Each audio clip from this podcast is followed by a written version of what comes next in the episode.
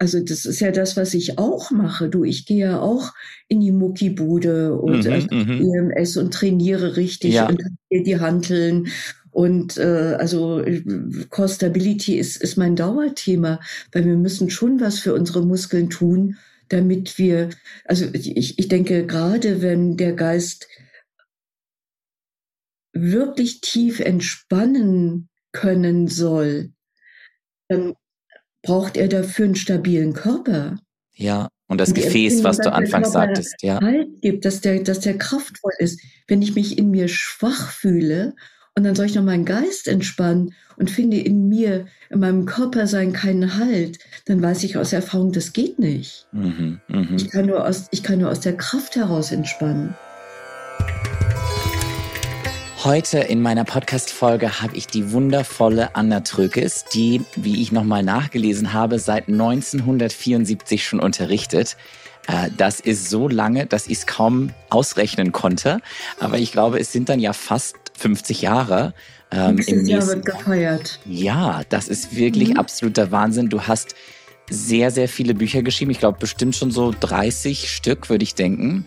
Mhm. Hast über 30 mhm. sogar, Wahnsinn. Hast DVDs veröffentlicht, hast viele, viele unzählige Ausbildungen unterrichtet, bestimmt tausende Yogalehrende begleitet auf ihrem Weg zum Yogalehrer-Dasein, in Weiterbildung, in Fortbildungen zu wahrscheinlich allen Themen rund um Yoga, Yoga-Philosophie, Hatha-Yoga, den Einsatz von Sprache, äh, Neuro-Yoga, hast über Hatha-Yoga der Energie Bücher geschrieben und referierst dazu. Und ich freue mich sehr, dass wir heute ein Thema besprechen dürfen, was eigentlich ganz, ganz wichtig ist, aber doch irgendwie häufig untergeht und gar nicht so häufig besprochen wird, wie man sich das vielleicht wünscht, nämlich woher kommt der Hatha Yoga eigentlich, was verbirgt sich tatsächlich dahinter, ähm, was sagt eine bekannte Schrift dazu, nämlich die Hatha Yoga Pradipika und hat das überhaupt viel mit dem zu tun, was wir heute unter Hatha Yoga sehen und erleben dürfen. Anna hat es gerade für die, die das Video schauen, in die Kamera gehalten. Und ja, mal sehen, wo uns die Reise hinführt heute. Herzlich willkommen, Anna. Schön, dass du da bist. Sehr gerne. Ich habe hier auch schon mal noch eine andere Version, nämlich auch zum in halten vorbereitet, eine englische Version. Du hattest, glaube ich, eine deutsche. Halt sie ruhig noch mal rein, ja. äh, dann können wir sie äh, noch mal in Ruhe sehen. Die von Katja Nanda. Ich habe eine die ich auf der Grundlage von Digambaji und Tara Michael selber übersetzt habe. Super. Äh, sehr, sehr gut. Zeit, als ich das gemacht habe, gab es gerade nichts, was irgendwie einem wissenschaftlichen Anspruch genügte. Ja, das glaube ich. Verlinken wir dann auch nochmal unter dem Podcast für alle, die das interessiert. Dann kann man sich die gleich besorgen. Mhm. Ja, Anna, wie, was hast du mit Hatha Yoga zu tun? Ich habe natürlich wie alle äh, oder mehr oder weniger die meisten mit Hatha Yoga begonnen und äh, war auch ganz lange der Ansicht, also es gibt Hatha Yoga und Iyengar Yoga und damals gab es ja schon Shivananda Yoga und irgendwann tauchte dann Jivamukti auf und so weiter. Ich habe dann aber irgendwann verstanden, dass Hatha Yoga so ein Dachbegriff ist, unter dem sich alles sammelt und zwar äh, von Anfang an, man kann sagen so Tja, wo ist man heute? Ungefähr beim 10. Jahrhundert. Alle Strömungen, die ähm, irgendwie im Tantra gründen, also in den verschiedenen Tantras gründen, müsste man natürlich sagen, und die vor allen Dingen Kaya Sadhana sind. Kaya ist der Körper und Sadhana ist der Übungsweg. Also ein Übungsweg, der am Körper ansetzt, den Körper mit einbezieht, ähm, den Körper als Ort der Erfahrung anerkennt. Also nicht sagt, weg mit den Sinnen, weg mit dem Körper, sondern wir können Erfahrungen nur über den Körper machen. Und ähm, sehr typische tantrische Sichtweise, warum sollen wir in den Tempel gehen? Wir haben ja schon unseren Körper und können dort reingehen und erleben das Wunder des Seins. Hm. Ja, und was ich interessant finde, allerdings heute häufig, wenn mir Menschen erzählen, dass sie Hatha Yoga unterrichten oder wenn irgendwo auf dem Stundenplan Hatha Yoga steht, dann verbirgt sich dahinter meistens zumindest etwas sehr Bedächtiges oder was sehr Langsames oder was mhm. sehr Sanftes. Und mhm. zumindestens wie ich es bislang verstanden habe, hat es gar nicht immer so viel mit dem zu tun, was zumindest die Hatha Yoga Pradipika beschreibt, die ja zum Teil sehr äh, krasse Worte auch findet und sehr direkte Worte und auch sehr mhm. mhm. starke und intensive Übungen eigentlich vorschlägt, die vielleicht gar nicht so subtil und sanft sind, wie sie auf den ersten Blick scheinen. Naja, die Tata Pradipika sagt uns aber auch im ersten Kapitel, wofür Asanas gut sind. Sie sollen uns nämlich Stabilität, Gesundheit und Leichtigkeit der Glieder schenken. Ja, und wenn jemand ähm, in, in seinem Körpertonus ähm, eher kraftlos ist und instabil, dann ist es natürlich gut, er macht äh, Übungen, die seine Muskulatur kräftigen, die ihn überhaupt kräftigen, die ihm zum Beispiel Core Stability geben. Wenn einer aber äh, zu hoch im Tonus ist, dann muss er irgendwie sehen, wie er den runterschaltet, weil äh, Gesundheit in der Mitte, also dieser Begriff Gesundheit, also es ist ja der Eingangsvers zu Asana, der bedeutet ja, dass ich immer wieder in irgendeine Form von Balance komme. Ja, ähm, es gibt allerdings ganz grundsätzlich, und das ist wahrscheinlich sehr auf Inder gedacht, die Idee, dass äh, der Körper gekräftigt werden muss. Und ich sage, das ist speziell auf Inder gedacht, weil äh, in, bei den vielen Malen, wo ich in Indien war, habe ich immer erlebt, dass der Tonus indischer Menschen viel niedriger ist als der Tonus westlicher Menschen, was mit Klima und Ernährung zu tun hat. Ja, der Körper soll gekräftigt werden, äh, er soll ins Feuer gestellt werden wie ein Tongefäß, was noch gebrannt werden soll. Weil wenn äh, die Energie wirklich deblockiert und freigesetzt wird, dann ist man ja mit dem Körper das Gefäß für diese Energie. Und das ist nicht so ohne. Also jemand mit einem nicht stabilen Körper könnte das regelrecht aus den Latschen hauen, wenn Prana da so richtig äh, aktiv wird. Und so geht es eben darum, es ist ja ein Synonym für Hatha Yoga, Gefäß Yoga, Gatashta Yoga, dass das Gefäß stabil ist. Ja, aber für ein Gefäß ist es eben auch ganz wichtig, und das ist das zweite Anliegen dieser Asana und Karana Übungspraxis, also Bewegungsabläufe und Haltungen, dass der Körper durchlässig wird. Also, dass seine ähm, Energiebahnen durchlässig sind. Wir würden heute sagen, dass die Matrix an keiner Stelle besonders verklebt ist, sondern dass da die, Neu die Neurotransmitter und die Hormone und die Nervenimpulse frei durchgehen können. Und auch die Bewegung des Atems frei durchgehen können. Ja, so würden wir das heute sehen, aber das ist eben auch ein ganz wesentliches Anliegen. Und so, ähm, da Hatha Yoga ja auch über viele Jahrhunderte sehr eng mit Ayurveda zusammengearbeitet hat, geht es jetzt gar nicht darum, dass alle Menschen alles machen, sondern man schaut dann schon sehr genau, was braucht denn der einzelne Mensch.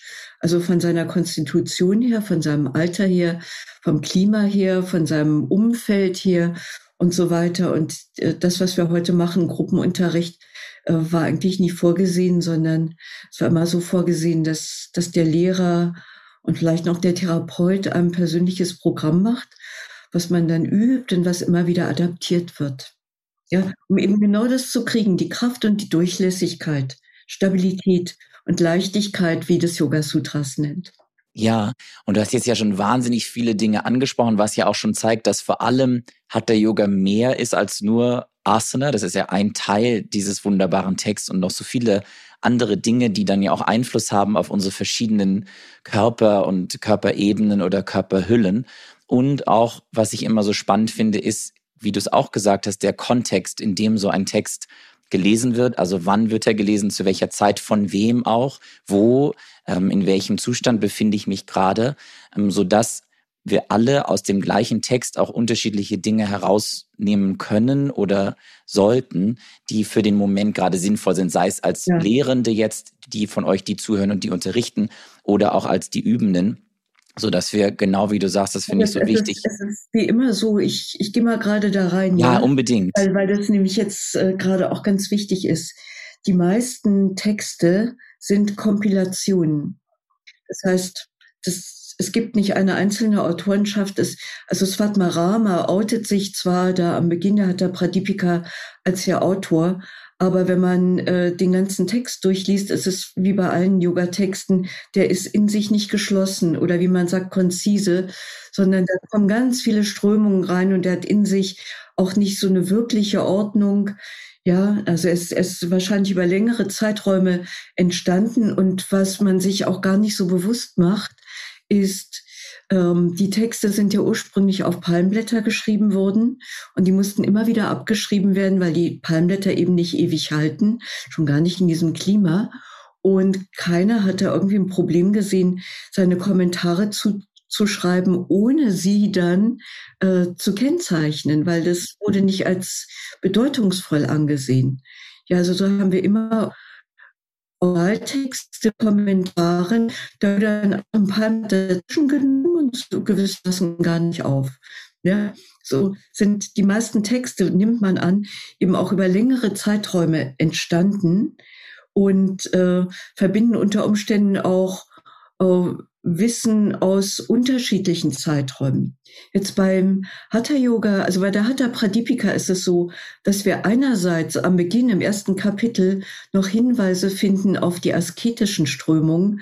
Da wird zum Beispiel gesagt, dass ähm, der Übende sich zurückziehen soll, dass er sich so eine Hütte bauen soll und ähm, dass er unnötigen Kontakt mit Menschen meiden soll und äh, aber wir finden dann an, an ganz vielen anderen Stellen Hinweise darauf, dass ähm, der Übende durchaus, also zum Beispiel äh, bezogen auf Nahrung, einfach das ist, was er gut verträgt und was ihm wohlschmeckend ist. Und dass es jetzt nicht darum geht, irgendwie so eine Yoga-Attitüde an den an den Tag zu legen, sondern dass es um das Üben geht. Und das ist zum Beispiel dieser ganze Bereich, der sich, ähm, das hat sich dann nämlich so ein bisschen im Nachhinein entwickelt, an die Haushälter richtet. Also an Menschen, die mit ihren Familien leben und auch Yoga üben. Also allein das gehört schon zusammen. Äh, die Asanas, die uns da beschrieben sind und die paar Nahrungsempfehlungen sind im Grunde genommen sowas wie Präliminarien, und ähm, unterschiedliche Quellentexte haben ganz unterschiedliche Kompendien von Körperübungen entwickelt. Ja, also das ist alles noch nicht erforscht. Jetzt im Hatha Yoga Project ist ja, hat der James Mellison sehr viel gefunden, erforscht, übersetzt und so weiter. Und wir, wir sehen da inzwischen wesentlich weiter. Wir sehen aber auch eben, dass über Jahrhunderte dieser asketische Strang und der äh, Strang, der mit Körper arbeitet, dass die parallel gelaufen sind. Dann kommt äh, im zweiten Kapitel äh, ja ein, Artik ähm, ein Abschnitt über Kriya, also über die Reinigungsübung. Das wissen auch die wenigsten. Da wird gesagt, das ist nur für diejenigen, die irgendwie zu viel Schleim im Körper haben. Die anderen, also mit zu viel Pitta, also Feuer oder Watter, die sollten das äh, vielleicht sehr vorsichtig machen oder auch besser gar nicht. Und es geht ja nur darum, ähm, den Körper durchlässig zu machen. Das erste, die erste Übung, die da auftaucht, ist ja nicht umsonst Nadi Shodana, die Wechselatmung, die aber eigentlich Nadi Reinigung heißt.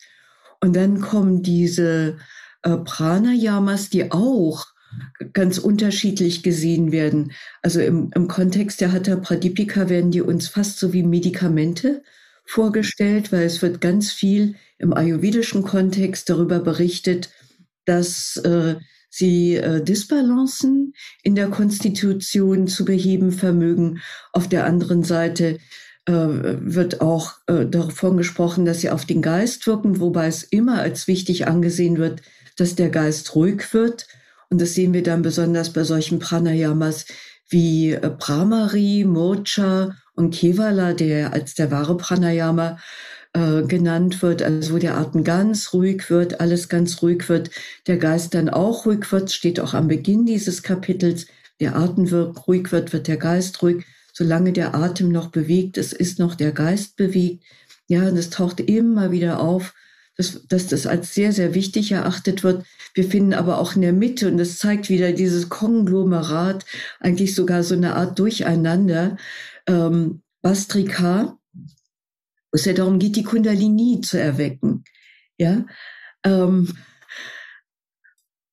und man könnte jetzt sagen, also es, es, es gibt Hatha-Yoga-Richtungen, die arbeiten mit der Kraft und mit der Durchlässigkeit. Andere interessieren sich mehr für die Kundalini-Erweckung. Das wäre dann heute unser moderner Kundalini-Yoga nach Yogi Bhajan. Und es gibt andere, die üben das, damit der Geist ruhig wird. Das wäre zum Beispiel diese Richtung von ähm, diese Kacha, also äh, Krishnamacharya Yoga Mandiram, nicht Krish, also alle, die, die äh, so sich um diese Kacha ähm, gesammelt haben, wie dann auch Sriram oder nicht ganz so Sri Bashyam, aber die Mohans und so weiter, die arbeiten ja alle in diese Richtung. Und ähm, da, da geht es also vor allen Dingen darum, dass der Geist klar wird. Und die arbeiten ja auch dann sehr viel mit Patanjali, machen aber schon dezidiert Hatha Yoga. Also ähm, das Bild, was, was wir finden vom Hatha Yoga, das ist wirklich das Problem für uns mit unserer Denkart, ist, dass der so vielschichtig ist und dass es so viele Ströme nebeneinander sind. Und Gott sei Dank hat James Mellison äh, relativ in der Mitte des Projektes mal gesagt in einem Interview, dass er für Viveka gegeben hat, dass es das Besondere des Hatha Yoga war, dass er immer offen war und dass er, also es gibt nicht den klassischen Hatha Yoga, es gibt nicht den reinen, den wahren Hatha Yoga, sondern das macht ja auch Sinn. In, in diesem Subkontinent haben sich im Laufe von Jahrhunderten eben ganz unterschiedliche Strömungen entwickelt.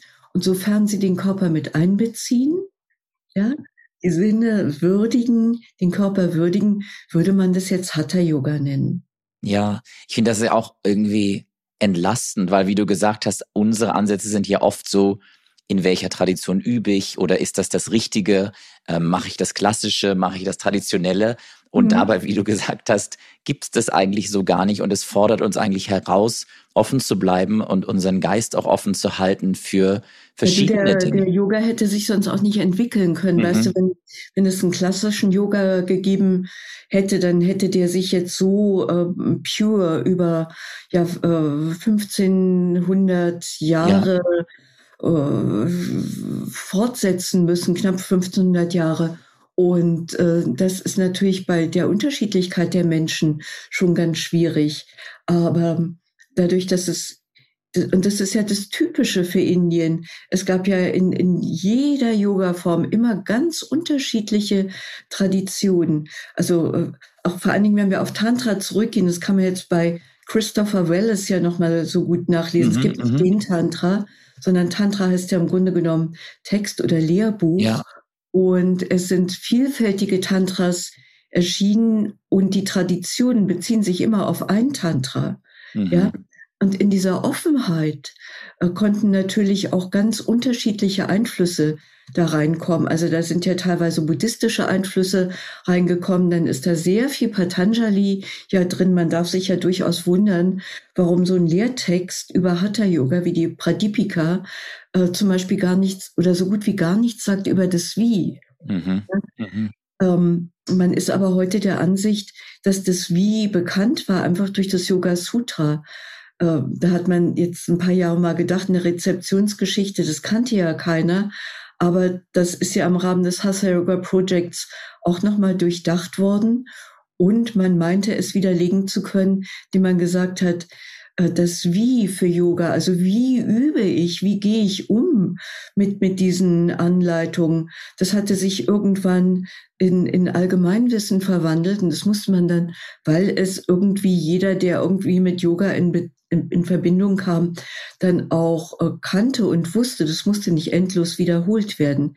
Ja, also man konnte dann andere Ak Akzente legen. Was aber jetzt nochmal ganz neu ist, äh, für diese ganzen ähm, Hatha-Yoga-Richtungen, und das wird heutzutage viel zu wenig bedacht und beachtet, ist, dass Prana immer im Mittelpunkt steht. Also es geht immer um Prana. Mhm. Ja, es geht immer um die Dynamik des Prana.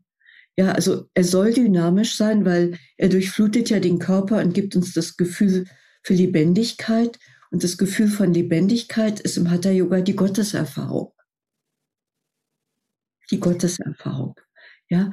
Vielleicht hake ich da noch mal ganz kurz ein, weil das ist ja, ja auch so spannend, dass ich häufiger mal in der Jivamukti-Tradition benutzen wir ja den Begriff Gotteserfahrung und so ähnliche Dinge ja sehr häufig und sind es gewohnt, darüber zu sprechen. Aber ich weiß, dass ich oft Menschen begegne, die dann sagen, ja, ich mache Hatha-Yoga und deswegen, also mit Gott habe ich schon mal gleich gar nichts zu tun. Mhm. Ähm, und ich glaube, das ist auch ein Missverständnis. Missverständnis mhm. Großes Missverständnis. Ähm, jeder tantrische Yoga gilt als geoffenbart von Shiva, dem mhm. Herrn des Yoga. Mhm. Ja? Und warum wird es offenbart? Also es wird ja in der Regel Shakti, äh, Parvati, ja. seine Gattin, offenbart, weil sie ist die Natur und ich bin Teil dieser Natur, aber ich bin auch Teil von Shiva, weil Shiva ist Bewusstsein und Shakti ist das dynamische Prinzip, ist Energie, ist das Prinzip der Natur, was sich dann eben auch manifestiert und materialisiert und so weiter. Und der Hatha Yoga ist, wird ja gesehen als ein Weg zurück in das reine Bewusstsein, in die Stille des reinen Bewusstseins. Und was ist Gott? Also Shiva als Gott in dieser Tradition ist in sich ruhendes Bewusstsein. Und mhm. ich frage mich immer, warum man damit irgendwie ein Problem haben muss, weil Hindu kann man ja sowieso nicht werden. Ja. ja also man kann ja nur als Hindu geboren werden, man kann ja nicht dahin konvertieren. Also muss man auch keine Sorge haben, dass da irgendjemand einen irgendwie konvertieren will oder missionieren will, geht gar nicht. Nicht, aber ich kann sehr wohl mich äh, zurückziehen in diese Erfahrung von Bewusstheit und äh, Energie in meinem eigenen Sein. Und das ist das, was im Hatha Yoga ja ganz im Zentrum steht, wirklich die, die Herzdisziplin ist, es ist Mudra. Mm, Wenn man sich die Hatha Pradipika anschaut, dann gibt es für Mudra viel mehr Verse als äh, für Asana, für Kriya und für Pranayama zusammen. Ja, und deswegen sage ich, die Asanas sind im Grunde genommen nur die Präliminarien. Also wenn ich meinem Körper blockiert bin und angespannt bin und so weiter, dann spüre ich natürlich nicht das Fließen der Energie oh, also kann es nicht wahrnehmen, ich spüre meine Lebendigkeit nicht. Also da braucht es für viele Menschen erstmal Vorlauf, entweder fehlt die Kraft oder eben die Entspannung. Aber darum geht es im Eigentlichen. Und ähm, der Samadhi-Begriff im Hatha-Yoga wird ja Laya genannt. Mhm. Und Laya heißt äh, sich auflösen, in sich absorbieren lassen von. Und wovon lasse ich mich absorbieren und worin löse ich mich auf? Okay, der Quellentext sagt jetzt in Shiva, aber Shiva ist zwar anthropomorph dargestellt, aber er steht eben immer für das reine Bewusstsein. Also ich, ich löse mich auf oder ich lasse mich absorbieren von einer ganz tiefen, bodenlosen Stille, mm. in die ich hineinsinke und der ich nur noch weiß, dass ich da bin. Ja? ja. Das ist das Ziel. Das ist Samadhi. Und am Beginn der Hatha Pradipika sagt uns hier der Autor, dass er uns den Hatha Yoga vorstellt wie eine Leiter. Also ich lese mal den Text mhm. vor, weil der auch so schön ist. Da geht gerade ein bisschen das Licht weg, deswegen mal mit Brille. Also, ich verneige mich tief vor dem Meister aller Meister, Sri Adinata, Shiva, durch den die Wissenschaft des Hatha Yoga gelehrt wurde. Diese ruhmreiche Wissenschaft glänzt für eine, wie eine Leiter für diejenigen, die sich wünschen, die Gipfel des Raja Yoga zu erreichen. Und Raja Yoga ist jetzt hier ein Synonym für Samadhi, für Laya, also dieses sich auflösen lassen.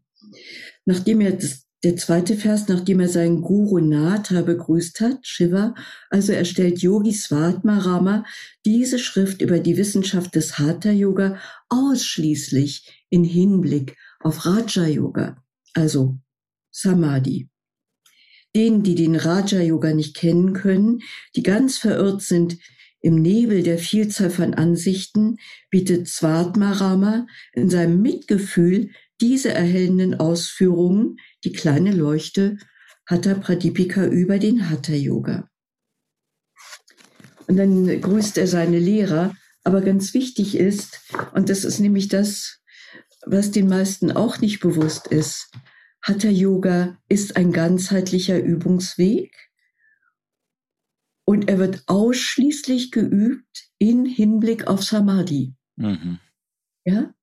Also alles andere ist und bleibt dienend für den Weg nach Samadhi. Es würde aber, das Bild der Leiter ist so genial. Es würde keinen Sinn machen, wenn die irgendwie oben mit Konzentration und Meditation beginnt, weil da käme ja keiner raus. Keiner ran, ja. ja. Wir haben ja im Hatha Yoga sowohl auch Yama und ähm, Niyama. Ja, das, das äh, steht auch im ersten Kapitel der Hatha Yoga Pradipika so ein bisschen verborgen. Also wir haben eine erste Sprosse, eine zweite Sprosse. Wir haben dann eine Sprosse, die heißt Asana. Wir haben eine Sprosse, für manche ist die zu brauchen. Es ist wieder eine Zwischensprosse Kriya. Dann haben wir eine Sprosse, die heißt Pranayama. Und mit Pranayama einher geht gleich schon dieses vollkommene sich verinnerlichen, aus dem heraus dann eben Mudra entsteht. Und Mudra ist gewissermaßen, äh, man weiß gar nicht, wie einem geschieht. Man geht dann wie schlafhandlerisch noch eine Sprosse höher und ist dann eben bei Laya oder Samadhi. Wichtig bei dem Bild der Leiter aber ist auch, dass man, dass eine Leiter auf einem festen Grund steht also es muss alltagstauglich sein. Ja, man kann nicht irgendwo in irgendeinem Wolkenkuckucksheim damit beginnen, sondern die Leiter muss einfach auf einem soliden, festen Grund stehen. Erstens. Und zweitens macht eine Leiter nur Sinn, also eine richtige Leiter mit vielen Sprossen, ähm, wenn ich bis oben hin gehen will. Weil wenn ich unten vielleicht bei bewusster Lebensführung und Asana ein bisschen atmen bleiben will, dann würde ja das reichen, was ich so in der Küche habe, so ein mhm. Tritt. Mhm. Das ist so ein kleiner Klapptritt. Nicht damit komme ich an die oberen Regale bequem ran, aber da stelle ich mir doch nicht so eine, so eine Riesenleiter irgendwie in meine Wohnung. Aber wenn ich mich für die Leiter entscheide, heißt es, es ist immer die Einladung, sie ganz hoch zu gehen. Ich würde aber, kein Mensch bleibt oben auf der Leiter stehen, sondern der geht ja die Leiter hoch, weil da ist etwas auf den oberen Sprossen, was er hier unten nicht kriegt. Dann geht er dorthin und bedient sich dort oben und geht dann damit wieder runter mhm. in seinen Alltag. Mhm. Ne? Und dieses Bild ist absolut genial, weil es lädt uns ein, diese Leiter immer wieder rauf und runter zu gehen. Also in diese ganz veränderten, feinen Bewusstseinszustände und um sie wissend wieder zurückzukehren in den Alltag. Ja, deswegen, was ja dann im Hatha Yoga auch dieses äh, Wachwerden der Kundalini ähm, meint, das ist ja ein Erwecken der Bewusstseinsenergie, heißt ja auch die, die Kundalini wird wach und dann, dann bin ich irgendwie weggebeamt für den Rest meiner Tage, sondern ich mache diese bewusstseinsentgrenzende Erfahrung und gehe mit der immer wieder zurück in meinen Alltag. Mhm. Weil diese Hatha-Yogins waren Haushälter. Ja. Die dann irgendwann wieder ihre Kühe melken, ne? Genau. Und ich glaube, das ist ja auch so ein Bild der, des Erleuchtetseins oder welche Begrifflichkeiten wir dann auch im Deutschen immer wieder dafür finden, eine, die, deswegen mag ich das Wort nicht nur, weil ich selber in der Tradition unterrichte, des Jivan Mukta ähm, so gern, dass es also eine Befreiung zu Lebzeiten sein kann, also eine Vorstellung, mhm. im Hier und Jetzt in dieser Welt zu sein, zu agieren, zu arbeiten, was auch immer zu machen und trotzdem, wie du gesagt hast, immer mal wieder von den oberen Sprossen hoffentlich ähm, etwas mit runterzunehmen. Mhm. Und zu integrieren. Wenn du die erfährst, dann bleibt dir ja gar nichts anderes übrig. Genau, ohne dass ich in eine Höhle ja dann, umziehen dass muss. Du Im Alltag brauchst du deinen begrenzten Geist. Ja. Und, aber wie schön, Ferien vom Ich zu haben, ja, und auf die oberen Sprossen zu gehen und ja mal Ruhe vor sich selbst zu haben und von, von Ego und all diesen Beschränkungen, Begrenzungen, die durch Prägung und so weiter entstanden sind, mal für eine kleine Weile frei zu sein und im reinen Sein ruhen zu dürfen. Mhm. Wow. Mhm. Wow. Nicht? Das ist doch irgendwie. Hört sich gut an. Das ist doch verlockend, ja. Aber ich meine, du bist dann da oben, bist da unten. Also ich kenne das ja auch, ich sitze dann da oben, da oben und plötzlich meldet mich sich mein Körper und sagt, du, irgendwie könntest du mal was trinken mhm. oder also mal auf die Toilette gehen fände ich jetzt auch nicht falsch. Mhm. Ja, dann gehst du natürlich nicht in deinem Samadhi-Zustand nebenan mal aufs Klo, sondern oder die Treppe rauf oder die Treppe runter, sondern schaust schon zu, dass du wieder den Boden unter die Füße kriegst, also dass du die Leiter wieder runtergehst. Mhm. Aber du gehst ja, es ist ja eine Erfahrung. Du, also das wird ja in deinem somatischen Erfahrungsgedächtnis abgelegt. Ja. ja? Das ist doch so. So dass es dann vielleicht auch, ich habe immer so dieses krasse Bild vom, weiß ich nicht, das Finanzamt ruft an oder das Steuerbüro und da nützen mir viele Dinge von den oberen Sprossen wahrscheinlich überhaupt nichts, ähm, um damit dann zu agieren. Ähm, und es braucht eben genauso, wie du gesagt hast, die stabilisierenden, begrenzten Fähigkeiten unseres Seins, ja. um in dieser Welt sein zu können. Und trotzdem dürfen sie sich mit den anderen verbinden. Naja, also ähm, wenn du eine Steuerprüfung an der Backe hast und zwischendrin immer wieder meditierst, mhm. ähm, hast du zumindestens ähm, etwas, was, womit du dich immer wieder beruhigen kannst und deinen Geist stabilisieren kannst. Weil so eine Steuerprüfung, ich hatte die mal vor ein paar Jahren, die ist ja wirklich eine extreme Belastung, vor allen Dingen, weil die heutzutage eben auch sehr lange dauert und man mhm. ganz lange gar nicht weiß, was kommt da auf einen zu und was bedroht einen. Das ja. kann ja alles bedrohen. Es hängt ja so stark von, von dem Menschen ab, der da diese Prüfung macht. Also mhm. Also wie der wirklich jeden einzelnen Beleg betrachtet. Und man kann sich damit wirklich ganz exzellent sowas von verrückt machen, dass man darüber richtig krank wird. Mhm. Also so einen starken Stress hat, dass man darüber krank wird. Aber man kann zum Beispiel auch über die Meditation wieder zurückfinden in Schradder und sich sagen, also selbst wenn ich jetzt hier Insolvenz anmelden muss, irgendwie wird das Leben schon weitergehen. Es geht nur anders weiter. Mhm. Aber ich, ich werde irgendwie damit schon klarkommen. Und diese Fähigkeit, das ist ja etwas, was Yoga will, dass wir die Fähigkeit entwickeln, uns selbst, also dass ich mich selber immer wieder beruhigen kann. Mhm. mhm. Ich beruhigen. mich selber immer und wieder beruhigen kann. Das soll ich lernen im Yoga. Auch mit und deinem Bild. Oh, Entschuldigung. Dass ich nicht die Füße hinterm Kopf zusammenfalte, ja, ja das, äh, das mag für manche ein netter Challenge sein, aber dann habe ich da die Füße hinterm Kopf gefaltet und habe immer noch die Steuerprüfung an der mhm. Bank und bin immer noch unruhig. Und was nützt mir das dann? Ja, das ist ja eine äh, ne, ne Frage, die, die immer wieder aufkommt. Ja, also wir, wir machen die tollsten Asanas, aber warum und was nehmen wir denn mit davon? Mhm. Ja, also nehmen wir da nicht die Leistungsgesellschaft mit auf die Matte, die im Hatha Yoga dort überhaupt nichts zu suchen hat? Ja, ja, absolut. Das glaube ich. Zur Ruhe mhm. kommen und wie du vorhin so schön gesagt hast, dass Prana in Bewegung bleiben kann. Auch Beweglichkeit in gewisser Weise, wenn ich in dieser Angst vielleicht stecke, wovor auch immer, Steuerprüfung mhm. oder irgendwas anderes, was ungewiss ist, dass ich nicht da drin verharre, sondern wie du gesagt hast, egal was kommt, ich mit dieser Veränderung auch mitgehen kann ähm, und diese Zufriedenheit und das Vertrauen wieder habe, dass jegliche Veränderung ähm, auch möglich ist und dass ich auch mitgehen darf und mitgehen kann. Ja, ja. Und nicht ja, du kannst. Also von, von dürfen. das ist also. Die Veränderung kommt, aber. Ich will jetzt sagen, äh, also zu sagen, ich, ich darf jetzt in, in die Veränderung gehen, die dadurch entstanden ist, dass auf der Grundlage der Steuerprüfung ich jetzt Insolvenz anmelden muss. Also das, das würde mir mein eigenes Gehirn nicht glauben. Aber es würde mir glauben, wenn ich sage, boah, das ist jetzt echt eine interessante Herausforderung. Und mal sehen, wie ich damit klarkomme. Ich bin ja kreativ und mir fällt schon was ein und es gibt da sicher noch Mittel und so weiter und so weiter und so weiter. Ja, also das, das würde mir mein eigenes Gehirn abnehmen. Und ich beschäftige mich ja nach wie vor sehr viel mit Neurologie und lese da gerade diese, wie ich finde, beiden sehr bahnbrechenden Bücher von dieser Feldman Barrett. Das sind mhm. die sieben Lektionen über das Gehirn und wie Gefühle entstehen. Und muss da gerade mächtig umdenken, weil sie ist absolut unbeirrbar in ihrer Aussage, dass sie sagt, ich bin die Architektin eines jeden meiner Gefühle.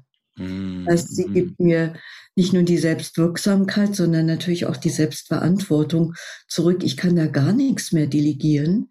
Ja, also ich, ich bin wirklich immer wieder aufgerufen, aber auch eingeladen, mit mir und meinem Leben und meinem Denken, meinem Fühlen und meinen ganzen Ansichten und Meinungen und Prägungen immer wieder klarzukommen. Ja, da wir ein plastisches Gehirn haben, ähm, ist es steht uns der alles, was wir brauchen, im Grunde genommen zur Verfügung. Und Yoga sagt ja, äh, ist, also gerade ähm, im, im, Yoga Sutra geht es ja so darum, dass wir erkennen, wie sind wir geprägt und was machen die Prägungen mit uns. Also ist das Beschwernis verursachend oder Erleichterung verschaffend. Und da dürfen wir tatsächlich dann mitarbeiten. Also wenn ich merke, ich habe da so ein paar Prägungen, mit denen ich immer wieder mir Leid erschaffe und Beschwernis erschaffe, dann bin ich ja sowas von eingeladen, damit zu arbeiten, damit es nicht nur mir selber leichter geht, besser geht, sondern das betrifft ja auch immer meinen Resonanzraum, nicht? Mhm. Also wenn ja. ich das hoffe, dass ich mich immer wieder einsortiere und einruckel, dann äh, ist es ja abfärbend in meiner Umgebung. Das kommt ja noch mal dazu. Und das finde ich äh, so spannend. Also ähm, dieses, also alle Yoga-Wege treten ja an, um Menschen erkennen zu lassen, womit sie sich Leid erschaffen und wie sie Wege aus dem Leid finden können. Ja, und ähm, wenn wir das mal ernst nehmen, sind wir schon ein ganzes Stück weiter. Dann geht es nämlich plötzlich nicht mehr darum, oh Gott, ich bin nicht beweglich genug oder oh Gott, ich bin, bin nicht äh, kräftig genug oder oh Gott, ich kann nicht auf meinen Händen stehen und diese Armbalancen mhm. machen und oh Gott, ich habe Angst, dass ich im, im, im Kopfstand umfalle, sondern es geht dann um, um diese, um die Arbeit mit der Furcht. Oder ja. es ist, ja, also ich, ich, ich sage immer, ich muss im Yoga nirgendwo ankommen. Nirgendwo. Mhm. Ja, ich bin die ganze Zeit in einem Prozess. Ja, und es geht nur darum, dass ich mich durch diesen Prozess begleite und erfahre. Ja, und immer wieder mir bewusst mache, womit enge ich mich ein, womit beschränke ich mich und was ermöglicht mir wieder die Rückgriffe auf meine Ressourcen und Potenziale. Ich glaube, das will Yoga. Und wenn es ein tantrischer Yoga ist, dann geht es ja immer darum, Bewusstsein wieder zu entgrenzen und aus diesen prägungsbedingten äh, Beschränkungen äh, zu befreien. Ja. Das ist Mukti. Da bin ich in meinem eigenen Leben dann befreit. Mhm. Und, und zurückzukommen zu dem Bild der Leiter, weil du gerade sagst, dass die Erinnerung, dass alles ein Prozess ist, sobald ich auf die Leiter gehe und auch nur versuche, die erste Sprosse zu erklimmen, bin ich ja auch auf der Leiter schon. Also es ist ja, erstmal natürlich. egal, auf welcher Sprosse ich bin und ich muss nicht sofort zur obersten. Aber ich glaube, das ist für viele von uns, wie wir geprägt sind, wahrscheinlich das Herausfordernde. Wir wollen gern das Ziel und wir wollen gerne Schritt eins, zwei, drei und dann sind wir da ähm, und dann ist es zu Ende sozusagen und dann haben wir das Ziel erreicht. Ja, genau. Also die Leistungsgesellschaft und Konsumgesellschaft lehrt uns aber auch, wir haben ja dauernd irgendwelche Wünsche und wir würden gerne das können oder das haben. Und dann können wir das und dann haben wir das. Mhm. Und dann setzt sofort diese hedonistische Sättigung ein. Nicht? Also, ja. und jetzt? Ja, dieses und jetzt ja, es ist, eigentlich wird es in dem Moment, wo wir es haben, sofort unwirksam. Mhm, mh. Dadurch ist dieses Haben wollen so, so unglaublich frustrierend. Also es ist und bleibt einfach ein Klischee. Ja. Weißt du, es, es bleibt so eine innere Störkraft. Es, aber wenn ich sage, ich bin auf dem Weg und ich erfahre mich auf dem Weg und ich erfahre mich immer anders und ich erfahre mich immer differenzierter und ich erfahre mich auch immer feiner und ich komme mir immer näher und ich komme immer genauer auf die Spur. Ähm, das ist ja etwas, da ist per se kein Ziel eingebaut, mhm. weil der Weg, wie man so schön sagt, ja schon immer das Ziel ist. Ja. ja? Aber da kann eben auch nicht diese hedonistische ähm, Sättigung auftreten, weil wir sind ja in unserem Nervensystem und in unserem Gehirn so angelegt, dass ähm, in, in der Eigenwahrnehmung oder in, in, der, in, in dem Bedenken oder in der Verfeinerung der Gefühle in sich äh, gar keine Grenzen erkennbar sind. Mhm. Und wenn dem so ist, kann ich ja auch nicht irgendwo mal ankommen und dann bin ich fertig und dann, äh, ja, also dann bin ich vollkommen. Also ich, ich, ich denke, wir sind ja sowieso schon vollkommen, ja. aber es ist so viel geprägtes, was das irgendwie ähm, eben einschränkt, dass, ähm, dass wir in so einer Lebensspanne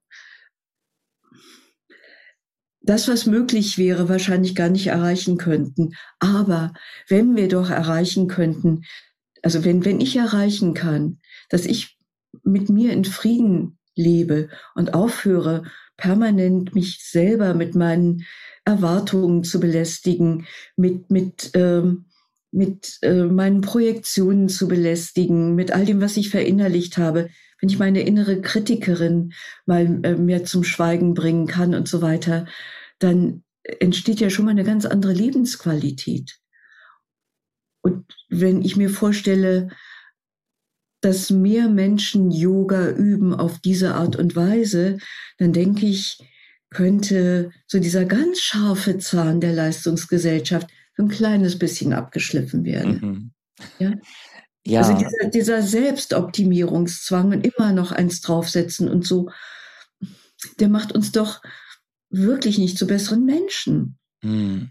Ja, da stimme ich dir zu. Und interessanterweise sehe ich das dann manchmal bei Menschen, die sehr stark sich mit dem Hatha Yoga verbinden und auch dem Text sehr nah sind. Und dann, du hast ja schon angesprochen, es gibt Reinigungsübungen, wo man ja zum Beispiel Gase schluckt und so weiter. Und die Leute, die dann immer noch mehr und noch länger äh, und noch mehr sich äh, übergeben und in alle Körperöffnungen irgendwas reinschieben und das interessanterweise genau dieses dann wieder in die Leistungsgesellschaft quasi eigentlich nur übertragen, nur ja. mit einem scheinbar äh, yogischen Übungsweg.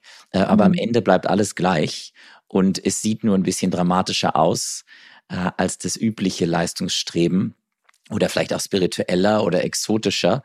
Aber ich glaube, wir müssen aufpassen, alle als Yoga-Übende und Lehrende, dass wir nicht nur ersetzen, das, was wir mhm. sowieso schon machen, mit neuen Dingen und neuen tollen mhm. Worten mhm. und Namen, die dahinter stecken. Dann wird es auch ähm, immer wieder zu so einem Spiritual Bypassing. Mhm, mhm. Ja, äh, das stimmt. also, ja. Die Begierden bleiben, die richten sich eben nur auf andere Dinge, ne? Klar, genau. Ich glaube, da, da. Ich bin dann schon weiter als die anderen. Absolut. Und da sind wir alle, äh, müssen wir uns immer wieder alle dran erinnern. Meine erste äh, Lehrerin Gitta Kistenmacher hat mir mit auf den Weg gegeben, als ich sie gefragt habe, ob ich denn bereit sein könnte zu unterrichten, dass Demut das Allerwichtigste ist. Und sie hat es immer wiederholt, eigentlich das gleiche Wort nur. Mhm. Ähm, und das ist mir bis heute so im Sinn geblieben, wie wertvoll das ist, damit wir eben nicht in diese Falle tappen mhm. und einfach nur so weitermachen wie zuvor mit neuen Dingen. Mhm. Was würdest du sagen, wenn aus deiner Erfahrung, was wären so für unsere Gesellschaft, unsere Yoga-Übenden oder Lehrenden der, der wichtigste Aspekt der Hatha-Yoga-Praxis zum Beginnen? Also was, ähm, was würdest du den Menschen raten? Womit fangen sie an? Körperwahrnehmung, Propriozeption. Mhm. Weil da haben die meisten riesige Mankos. Ja, also erstmal äh, eine Empfindung kriegen für inneres Alignment. Mhm, mh. Da keiner mehr rumspringen muss und mich in Alignment bringen muss. Ja, ja. Habe ich nur angedeutet und dann ist es, wird das, also kriege ich dabei die Hilfe, das zu verinnerlichen und ja. das eben selber zu spüren, damit ich weiß, wo ist denn zum Beispiel mein, mein inneres Lot, meine Schwerkraftachse, ja, wo, wo bin ich im Gleichgewicht und so weiter. Also damit da auch eine Autonomie entstehen kann, das finde ich wichtig. Mhm. Und dann das nächste, was ich extrem wichtig finde, was auch vollkommen fehlt, ist dieses ähm, Erfahren der inneren Räume. Mhm. mhm. Ja, also eine Interozeption zu entwickeln, das wäre der nächste Schritt, damit ich überhaupt mal merken kann, wie ich meinen Geist, also mein Mind mit den Gedanken und den Gefühlen somatisiere. Ja. Nicht? Das tue ich ja unablässig. Ich verkörper ja jedes Gefühl, ich verkörper auch jeden Gedanken. Aber wie verkörper ich den und wie fühlt sich das an? Ja, ich kann ja den inneren Kompass gar nicht wirklich justieren, wenn mir dieses Feedback-System nicht zur Verfügung steht. Und äh, seit einiger Zeit arbeite ich jetzt auch bewusster damit, äh, also ich habe schon lange gemacht, ich hatte nur noch nicht so den Begriff dafür, äh, Neurozeption zu entwickeln. Neurozeption mhm. Ist, dass ich äh, sehr feinspürend, sehr einfühlsam für mich selber werde. Wir sagen ja als Yoga-Lehrende immer gerne, geh nur so weit, wie du kannst. Aber jemand, der keine Propriozeption hat und keine Interozeption hat, ist damit ja völlig überfordert. Mhm. Aber irgendwann, ähm, wenn ich jetzt, was weiß ich, ein paar Jahrzehnte übe und so weiter, wird es ja auch immer noch feiner. Und ich merke dann äh, wirklich bis in das Feintuning rein, wann der innere Raum sich so öffnet, dass der Prana sich eben in Bewegung setzen kann oder dass er blockiert ist oder ähm, irgendwie eingeschränkt ist und wodurch er eingeschränkt ist und mit welchen Kleinigkeiten ich ihn jetzt deblockieren kann oder diese Einschränkungen aufheben kann. Ähm, das würde ja bedeuten, dass die Menschen sich sich selber zuwenden und in sich gehen und mit sich in sich arbeiten, in Anführungsstrichen, ja. Ich denke ja, dass das zum Beispiel für die Gesundheitsförderung dieser Menschen extrem hilfreich wäre. Und wenn ich daran denke, dass wir in diesem Jahr so viel Krankschreibung hatten wie noch nie, du hast das vielleicht auch gelesen, ja. pro Arbeitnehmer 30 ähm, Krankheitstage. Mhm. Ja, das, das ist eine gigantische Zahl und auch was das für eine Volkswirtschaft bedeutet. Ja, für die Wirtschaft, für, für Familien, für mhm. alles in jeder Beziehung. Dann würde ich sagen, äh, wir können das als Yoga-Lehrende leisten. Also wir, wir haben die Konzepte und wir haben die Methoden und die sollten wir anwenden, weil ich sag's nochmal, jemand darin zu trainieren, dass er irgendwann beide Füße hinter seinem Kopf verschränkt, mag dem Ego sowohl des Lehrers als auch des Übenden gut tun, aber es nützt nichts. Absolut, ja. Ja, ja weil äh, das machst du ein paar Jahre und irgendwann machst du das nicht mehr und dann bist du frustriert, dass du es nicht mehr kannst. Also mhm. ich konnte mal exzellent so ins, in, in die Brücke gehen, in Urtvardhanurasana gehen. Das kann ich heute nicht mehr und ich will das auch nicht mehr. Jetzt könnte ich den Rest meiner Tage frustriert sein und es könnte mich immer pieksen und jucken. Aber ich frage mich, wenn ich das jetzt wieder lernen wollte, äh, ja und dann? Ne? Mhm. Ja. Was, was, es ist doch viel sinnvoller, wenn ich weiter mit dem Atem arbeite, wenn ich weiter mit der Stabilisierung des Geistes arbeite. Das werde ich brauchen, wenn ich älter werde.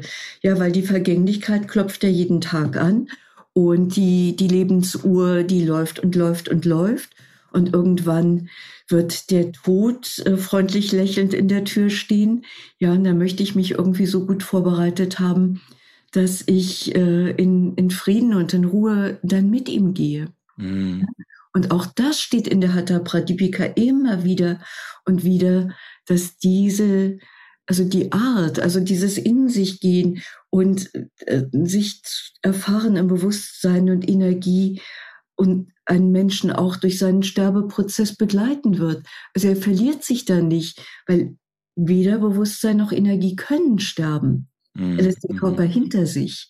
Aber das, was ihn im Eigentlichen ausmacht, sein Svarupa, ja, damit bleibt er in Kontakt. Und ist das nicht wirklich interessant?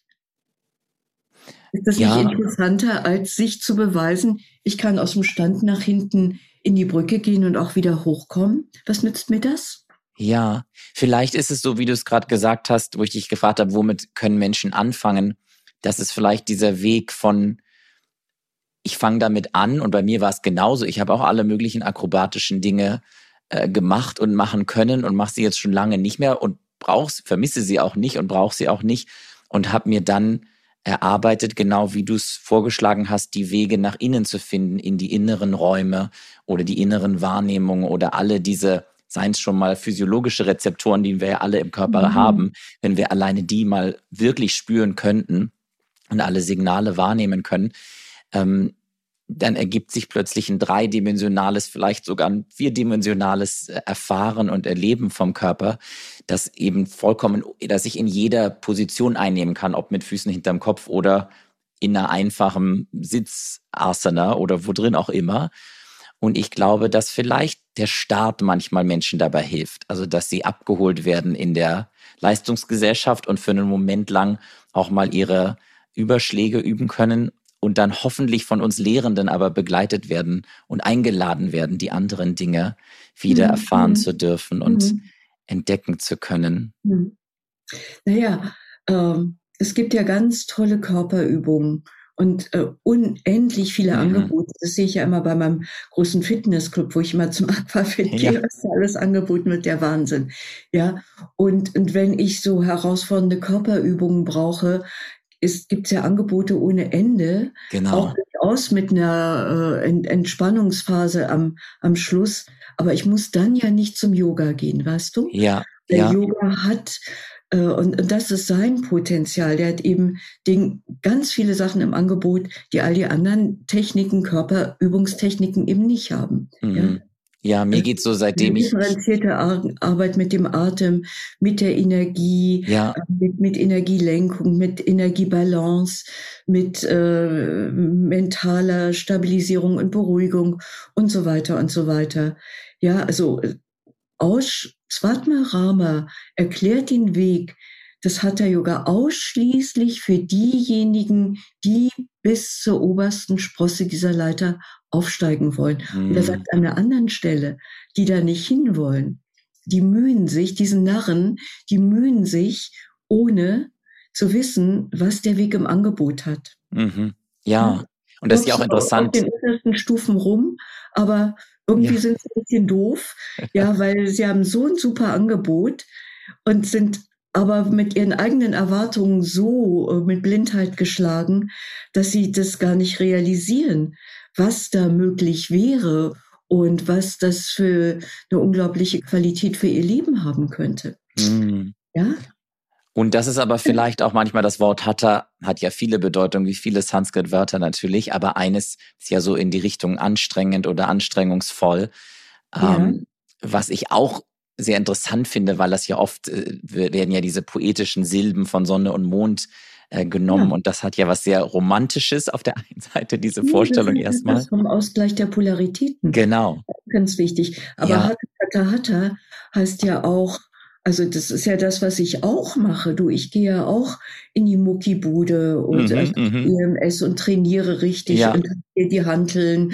Und äh, also Core Stability ist, ist mein Dauerthema, weil wir müssen schon was für unsere Muskeln tun, damit wir, also ich, ich denke, gerade wenn der Geist wirklich tief entspannen können soll, mm. dann braucht er dafür einen stabilen Körper. Ja, und das und Gefäß, was du anfangs sagtest, ja. Halt gibt, dass der, dass der mhm. kraftvoll ist. Wenn ich mich in mir schwach fühle und dann soll ich noch meinen Geist entspannen und finde in mir, in meinem Körper sein keinen Halt, dann weiß ich aus Erfahrung, das geht nicht. Mhm, mh. Ich kann nur aus, ich kann nur aus der Kraft heraus entspannen. Ne? Ja, und so, das schließt Deswegen eigentlich den Kreis. Leise. Ja. Nicht? Ja. Also das, das, eine dient aber dem anderen. Weißt du, das Hatter Hatter, das dient dem anderen. Es, ist, es sind einfach diese unteren Sprossen, die man braucht, um auf die oberen hochsteigen zu können. Mhm. Ja, und das ist, ja, schließt sich schön der Kreis auf unseres Gesprächs, das, dieses Bild des Gefäßes, was du anfangs genutzt hast, ähm, das braucht halt Stabilität und das braucht einen guten, gute Ausrichtung und äh, eine ja. Ausrichtung erstmal in dem grobstofflichen Raum und eine Wahrnehmung auch von dem Grobstofflichen, bevor wir überhaupt die feinstofflichen Ebenen wahrscheinlich in Ruhe entdecken können, ohne die ganze ja, Zeit ja. das Gefühl zu haben, wir fliegen weg oder wir ja, genau. äh, fallen in uns zusammen, weil wir einfach mhm. keine Stabilität haben. Und mich erinnert es oft an den Weg der Orientierung, dass wir Menschen dadurch uns Orientierung schaffen. Erstmal, was du auch vorhin sagtest, wie bewege ich mich im Raum oder ich sehe es oft mit Menschen, die ich erstmal unterrichten darf, wo ist rechts und links oder wo ist überhaupt mein Arm oder mein Bein. Und das soll sich jetzt gar nicht lustig machend anhören, aber ja, es ist so wichtig, damit zu starten und vielleicht auch nicht gleich mit dem Yoga Sutra einzusteigen oder irgendwelchen abgefahrenen äh, Meditationen, weil die oft dann einfach gar nicht, die können fast gar nicht funktionieren, ähm, wenn ich mich orientierungslos fühle, schon allein in meinem Körper. Ja. Naja, du darfst mich gerne nochmal zum Yoga Sutra fragen. Ja, da machen wir nochmal. Möchtest du den jetzt teilen oder sollen wir da nochmal eine zweite Folge draus machen? Da können wir gerne eine zweite Folge draus machen, weil äh, Yoga Sutra sagt ja die tollsten Sachen zum Wie und das ist äh, außerordentlich pragmatisch. Ja. Deswegen bringe ich das ja zum Beispiel auch immer ganz an, am Beginn schon ein, weil es so unfassbar klug ist. Mhm. Ja, ja, das stimmt. Und modern, ja, modern äh, zeitlos. Da du, kannst ja. mich wirklich gerne nochmal zu fragen, weil ähm, das, das taugt sowohl für die Yogamatte als auch für den Alltag. Und ähm, ja. Dann nehmen wir das als Cliffhanger für einen zweiten, für den zweiten Teil. Genau. gute Idee. Ja. Mhm. Sehr schön. Ich danke dir sehr für unsere äh, Reise, Schnellreise und doch tief ähm, in die Welt des Hatha Yoga. Und ich hoffe, dass dir, die jetzt zugehört haben, ähm, da Impulse entstanden sind, vielleicht auch ganz neue Dinge, an die du vorher noch nie gedacht hast und Hatha Yoga jetzt in einem ganz neuen Licht äh, entsteht. Vielleicht musst du auch Dinge hinterfragen oder hast dich an Sachen gestört, weil du sie anders gelernt hast oder gehört hast. Ich glaube, das ist wichtig. Ich habe mal gehört, einen Lehrer, der gesagt hat, Verwirrung äh, ist wahnsinnig wichtig, ähm, weil sie uns hilft, offen zu bleiben und nächste Schritte zu gehen. Deswegen genieße ich oder ja, genießt ihr alle jeder. Sagt, ähm, wenn du in der Verwirrung bist, entspann dich damit. Auch ich, also Verwirrung bin ich auch. Mm, du erfährst mm. Gott auch in der Verwirrung. ja, Wunderbar. Das ist, doch, das ist doch sehr tröstlich. Ne? das ist es und ein schönes, schönes äh, Schlusswort. Aber ich habe gesehen, du wolltest noch mal äh, das Buch, glaube ich, in die Kamera also ich, halten. Äh, ich schicke dir ähm, ein Foto von dem Titel, das kann man bei mir bestellen. Möchte aber auch sagen, dass mein Berufsverband BD Yoga ähm, ein, ein neues ähm, Übersichtswerk über Yoga rausbringen wird im mm. nächsten Jahr. Also es gab ja schon mal eins, das vor 30 Jahren rauskam. Und ich habe da den Artikel über Hatha Yoga geschrieben und habe dabei die ganzen Forschung oder, oder sehr viele Forschungen des Hatha Yoga Projects mit einbezogen. Also das ist jetzt mal wirklich auf dem letzten Stand gewissermaßen und wird wahrscheinlich im nächsten Frühjahr erscheinen. Super. Ja, das wird wunderbar. wieder heißen, wenn ich mich nicht irre, der Weg des Yoga, muss man einfach mal drauf gucken, wird irgendwie so ein dicker Wälzer sein. Wir haben fünf Jahre daran gearbeitet, wow. in einer sehr umfänglichen Arbeitsgruppe mit lauter Spezialisten. Und ich denke, das wird ein richtiges, äh, tolles Arbeitsbuch sein. Und ähm, man wird sich über viele Dinge dort informieren können, die man sonst an sehr vielen unterschiedlichen Quellen zusammensuchen müsste. Wie schön, wunderbar. Ja. Dann können wir uns da auch jetzt schon drauf freuen. Ja. Und ich danke dir sehr, sehr herzlich für deine Zeit und für deine Impulse und für deine Infos. Ja. Ich danke dir. Danke, dass du mich gefragt und eingeladen hast. Und alles Gute. Namaste. Namaste, danke.